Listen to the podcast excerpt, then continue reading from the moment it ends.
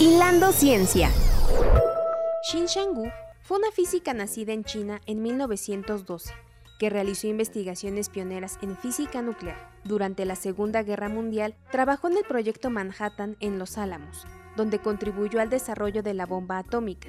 Después de la guerra, Wu se unió al Departamento de Física en la Universidad de Columbia, donde llevó a cabo el famoso experimento de la paridad en la desintegración beta, que demostró que la conservación de la paridad no se aplicaba a todas las interacciones nucleares débiles. Este descubrimiento revolucionó nuestra comprensión de las fuerzas fundamentales que rigen el universo y sentó las bases para el desarrollo de la física de partículas. A pesar de que Gu enfrentó obstáculos debido a su género y origen étnico, su legado ha sido reconocido como uno de los más influyentes en la física nuclear moderna, y su vida ha sido un ejemplo inspirador para muchas mujeres que buscan seguir carreras en ciencia y tecnología. Xian Shangwu es recordada como una de las científicas más destacadas de la historia, y su contribución en la física es incalculable. Su historia nos recuerda la importancia de la diversidad y la inclusión en la ciencia, y nos inspira a seguir trabajando para superar los obstáculos que aún enfrentamos las mujeres y las minorías en el campo de la ciencia. En CIMAC Radio queremos escucharte. Comunícate con nosotras al 55 60 60 55 71 55 60 60 55 71 y déjanos conocer tus opiniones sobre nuestra programación. CIMAC Radio, periodismo con perspectiva de género. La química de lo bello, del editorial Paidós y escrito por Débora García Bello, es un libro que examina la ciencia detrás de la belleza en el arte y la naturaleza a través de varios capítulos que cubren temas como la luz y el color, los materiales y la textura, el movimiento y el sonido, la autora explica los principios científicos detrás de estos aspectos de la belleza. El libro es accesible y fácil de leer gracias a su lenguaje claro y sencillo. Además, está lleno de anécdotas y ejemplos de la vida cotidiana, lo que lo hace aún más interesante y aplicable a la vida real. En general, la química de lo bello es una obra educativa e interesante que combina la ciencia y el arte para ayudarnos a comprender mejor la belleza que nos rodea. Es una lectura recomendada tanto para aquellos que tienen conocimientos científicos como para aquellos que no, ya que es una obra que puede ser disfrutada por cualquier persona interesada en la belleza del mundo natural y artístico. La química de lo bello, un relato científico sobre el arte y las bellezas cotidianas Débora García Bello, disponible en librerías y plataformas digitales.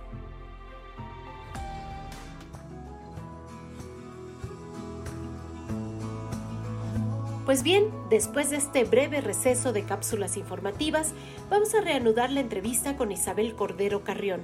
Y para quienes recién nos sintonizan, les comento que ella es doctora en astrofísica, profesora e investigadora en la Facultad de Matemáticas de la Universidad de Valencia en España, pero no solo es una joven y brillante científica, sino también es una fuerte activista en pro de las mujeres en la ciencia. Así que las invito a continuar en esta charla. Hilando Ciencia. ¿Hay algún evento personal que tú hayas vivido en esta, en esta carrera científica en el que tú dijiste, las cosas no están como deberían de estar? Y esto te sacudió. ¿O tú ya entraste con estos lentes de inclusión, de feminismo, digamos, para que te abriste cancha y a codazos y le entraste al campo sin problemas? Pues yo, creo que un poco de las dos cosas. O sea, sí que he tenido un sentimiento de justicia social fuerte, eh, pero también he tenido la fortuna de que mis primeras etapas en la carrera académica fueron muy buenas. Entonces, cuando no te toca a ti, parece que los problemas no están. Exacto. Eh, y simplemente puede ser una cuestión de, sesgo de tu propia experiencia personal, para bien o para mal, ¿no? Por eso es muy importante no solamente basarnos en nuestras experiencias personales, sino en tener datos que, que, nos hagan entender la realidad en su conjunto. Más allá de que, por supuesto, cualquier experiencia personal que, haya que combatir también se combate, ¿no? Excelente. Entonces yo lo que pasa es que tuve unos primeros años maravillosos. O sea, yo tuve un director de tesis que era bastante mayor, pero que el hombre pues se escuchaba, tenía autocrítica y era muy generoso. Y tuve también la suerte de tener a, compañeros en mi primera etapa muy, muy generosos, no solamente buenos científicos, sino buenas personas. Lo que ocurre es que, sobre todo en los últimos años, cuando vas en esas etapas, esos gráficos de tijera que tú dices, bueno, será solo números, pero no es solo un número. O sea, ese número baja porque hay un entorno que no ayuda a que ese número o al menos se mantenga o crezca, ¿no? ¿Y cuáles son pues esos procesos? Pues cosas como cosas sutiles a veces. Comentarios como sobre tu aspecto o sobre tu vida personal en una conferencia científica en donde no hay lugar a hacer esos comentarios y porque a tus compañeros no se lo hacen. Y luego incluso eh, temas más sutiles, como por ejemplo oportunidades. Eh, cuando ha pasado el tiempo, veo como en etapas científicas similares, a mí no se me apoyó como veo que a otros compañeros sí se le apoyó. Y entonces siempre puedes decir, bueno, es que como solo soy una, a lo mejor es que soy yo. Pero aquello es sistemático, o sea, realmente yo tengo la, la sensación y los datos, porque, porque esto está avalado por datos, no solamente en mi caso, sino más compañeras. La voz de las mujeres se escucha menos, se valora peor y además se apoya mucho menos. Hasta que no pones discriminación positiva, a las mujeres no se les ponen comisiones. Y te puedo asegurar que me siento absolutamente igual de capaz de valorar ciertas cosas como mi compañero. No solamente eso, eh, por ejemplo, yo animo a todas las que están escuchándonos y a todos los que están escuchándonos, a todas y a todos, que miren a cuántas mujeres y a cuántos hombres han apoyado, por ejemplo, para que sean responsables de un proyecto, para que ejerzan eh, tareas que tienen mucha visibilidad. Porque de secretarios y de secretarias seguro que hay muchas mujeres, seguro. Y de hacer papeles y burocracia seguro que hay muchas mujeres. Pero ¿cuántas mujeres han apoyado hombres y mujeres para ser líderes de un proyecto? O para, por ejemplo, solicitar ciertas eh, becas o ciertos contratos. Ahí el número se reduce drásticamente, drásticamente. Y además las evaluaciones, o sea, no solamente que no puedas llegar ahí, es que cuando llegas, si tú te llamas Jennifer en vez de John, tu currículum es evaluado sistemáticamente peor por hombres y mujeres. Así que estas son cosas a las que yo me he enfrentado y tengo ejemplos Em, y además cosas que no solamente me he enfrentado yo, sino que hay muchos estudios donde, donde lo avalan. Así es. Y bueno, tú lo detectaste, lo oliste, lo percibiste y dijiste manos en acción. Y entonces estás metida en, un programa internacional muy interesante para ver cómo empujo a otras, cómo abro brecha, cómo rasco para que las que vienen detrás lo, lo, lo, vivan de manera diferente y al final se haga esta inercia en colectivo. Platícanos de eso, Isabel. Pues a ver, yo como casi muchas cosas en la vida, pues hay veces que la serendipia o la suerte o el simplemente ir a 28.000 sitios y resulta que en uno pasa algo interesante, ¿no? O sea, tengo algunos colegas que me dicen, uy, qué suerte has tenido que ha sido el sitio donde ha pasado algo. Y le digo, no, no, perdona, es que llevo yendo a 28.000 sitios y en uno de ellos ha pasado algo. Así es. Entonces hay un montón de cosas que se hacen pero que no tienen visibilidad. Eh, y luego pues hay a veces que algunas pues sale bien y se tiene que aprovechar. Entonces yo pues hablando con colegas, mirando por redes sociales, intento cuando hay cursos de formación o cuando hay reuniones en mi medida, en la medida del tiempo del que dispongo, pues acercarme. Entonces hay una fundación que se llamaba la Fundación Supernova, Supernova Foundation. Me gustó mucho porque la que la llevaba en ese momento era una chica que estaba trabajando en Sudáfrica. Y era una chica joven. Y entonces yo dije, eso es bueno porque probablemente no está todavía demasiado sesgada con prejuicios. Y seguramente por el sitio, o sea, era Sudáfrica, no era Europa ni Estados Unidos, eh, y, por, y por la edad de la persona que, estaba liderando el proyecto, seguramente ella está viendo cosas que yo no estoy viendo. Así que seguramente voy a poder escuchar y entender mucho. Entonces me, me, metí en el programa, eh, hacen sobre todo webinars y programas de mentorazgo, estas dos partes. La parte de webinars fue interesante, sobre todo no, tanto por el tema, porque los temas pueden ser más habituales, pero sí por la perspectiva. Yo quería que me hablara alguien del que yo probablemente no conociera muchas cosas y en una situación donde yo probablemente estuviera con un poco pues, fuera del sitio, ¿no? Y, y, luego además me pareció una persona muy colaborativa que intentaba juntar a gente, o sea, ella no estaba por encima de nadie, ella estaba ahí para escuchar, para crear redes, para tejer esa, esa, esa telaraña, ese hilo que nos incluía a todas. Y una de las cosas que también me gustó mucho es que involucraba países fuera de las órbitas tradicionales. ¿no? Entonces yo me siento, a pesar de lo que he comentado, de que me he sentido discriminada en algunos momentos, también me siento privilegiada. Estoy en un sitio en donde, en un país en donde con financiación pública he podido realizar pues mis estudios desde la universidad hasta el doctorado. O sea, yo he recibido apoyo para poder hacer lo que, lo que he podido hacer. Y entonces en esta fundación, pues hay mujeres, sobre todo hay mujeres, hay algún hombre, pero está enfocado a mujeres en el campo de la astronomía y de la astrofísica de todos los países del mundo. Y claro, cuando te dicen de todos los países del mundo, pues significa de todos. Y brincas de alegría. claro, porque yo dije, pues seguro que hay cosas que yo no entiendo. Y seguro que hay cosas que yo no llego a percibir todavía.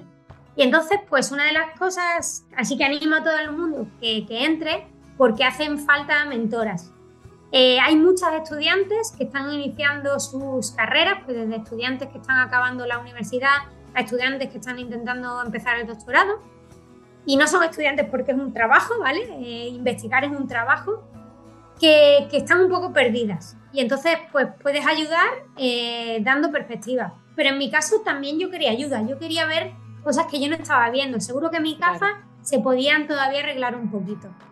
En mi caso, eh, decidí, bueno, pues desde India, eh, toda Asia, África, y yo, yo encontré un perfil de una persona de, de Irán y dije, ostras, no tengo ni idea de Irán, desconozco completamente Irán. Así que, ¿por qué no aprender las dos partes? Y entonces, pues, estuve un año largo, en plena pandemia, con una persona que tenía cortes de luz y que no siempre podía hablar conmigo, y con experiencias que realmente te hacen entender lo importante que es eh, no solo mirar hacia arriba, sino también mirar hacia abajo, pero sobre todo, sobre todo, mirar a tu alrededor. No solo lo que te queda por hacer, no solo lo que tú has hecho, sino que hay más personas que quizás eh, ni siquiera tienen la oportunidad de intentarlo. Así es. Y bueno, ahí lograste que ella llegara a su destino donde tenía que ir a hacer intercambio académico o formación, no, no lo recuerdo bien. Pues em, esta persona ahora mismo, desde hace varios meses, está empezando su tesis doctoral en un centro de investigación en Polonia. Así es. Y lo logró, llegó y hasta te cooperaste ahí para que llegara. Bueno, yo, si todo va bien, eh, de aquí a un mes iré a verla, porque no nos conocemos en persona todavía. Ajá. Porque me hace una ilusión tremenda darle un abrazo.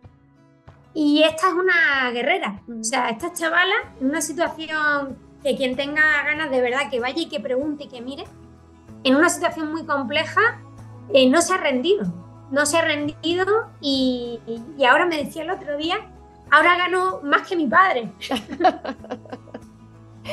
Y está, es claro, porque el salario en Irán de su padre es incluso un poquito más bajo que el salario de investigadora predoctoral que tiene, que tiene ahora mismo en Polonia. Así es. Eh, Isabel, las redes sostienen. Eh, a ti, tú te metiste a esta tarea de ir tejiendo redes, ¿no? Tejer redes, además, en lugares muy distantes, en lugares muy distintos a los que tú, en los que tú estás. Pero algo que las mujeres han demostrado a través de la historia en diferentes áreas es eso.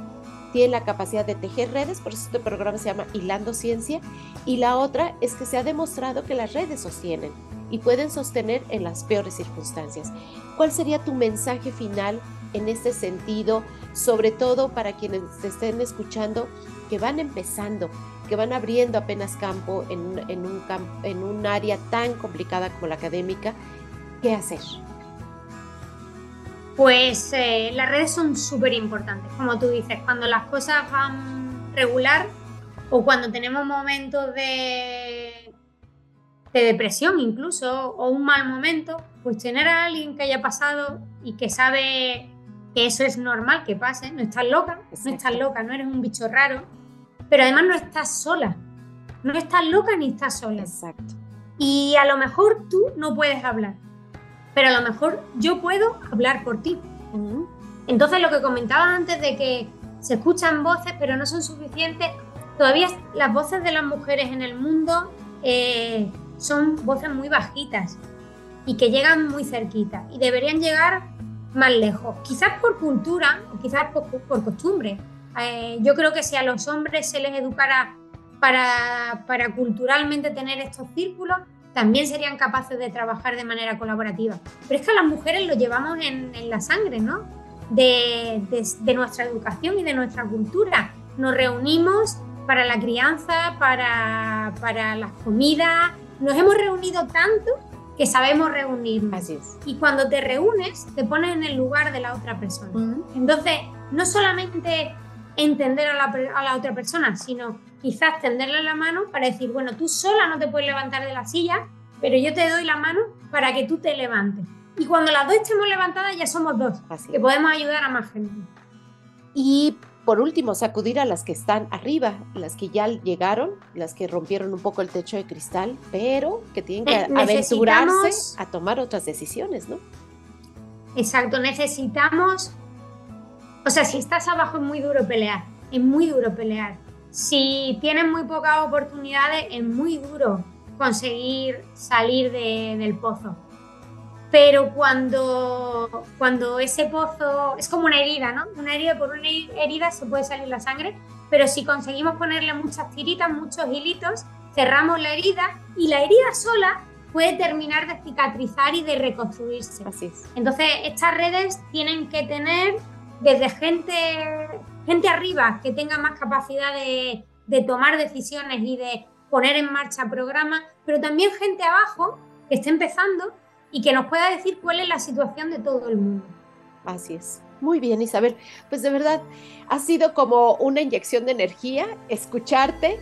Eh, me entusiasma mucho de esta mirada internacional, me entusiasma mucho que sea de una mujer tan joven y de una de las áreas tan duras de la, de la ciencia, que es la astrofísica, porque justamente tenemos que romper ese, ese prejuicio de que ahí no es campo para mujeres, ¿no?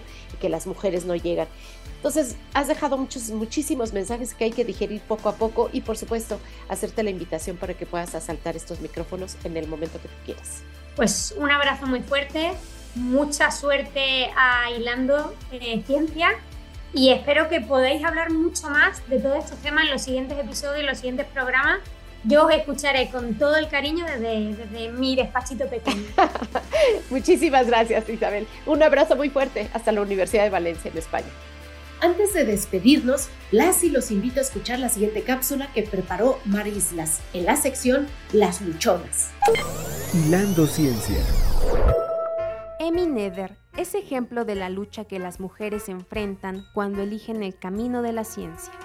Nacida en 1882 en Alemania, tuvo la vida de una niña de clase alta, adquiriendo conocimientos específicos para mujeres, ya que la educación universitaria era solo para hombres. Siguiendo sus sueños, asistió como oyente a la Universidad Erlangen y Nottingham, y cuando se admitieron mujeres, obtuvo su doctorado en matemáticas.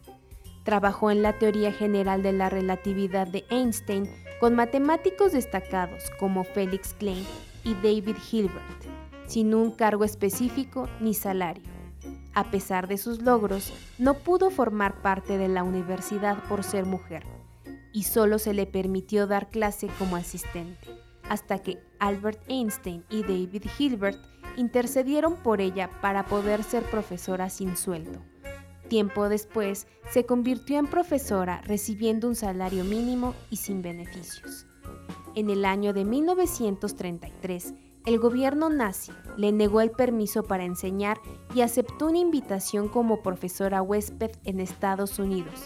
Dos años después, se sometió a una cirugía para extraer un tumor uterino pero debido a una infección posoperatoria falleció a la edad de 53 años.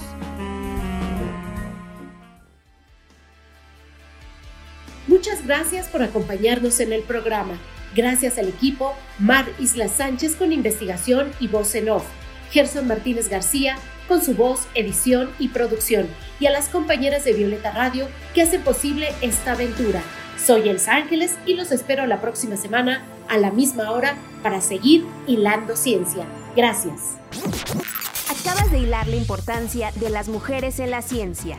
Te esperamos en nuestra siguiente transmisión a través de Violeta Radio en el 106.1 de FM. Hilando Ciencia.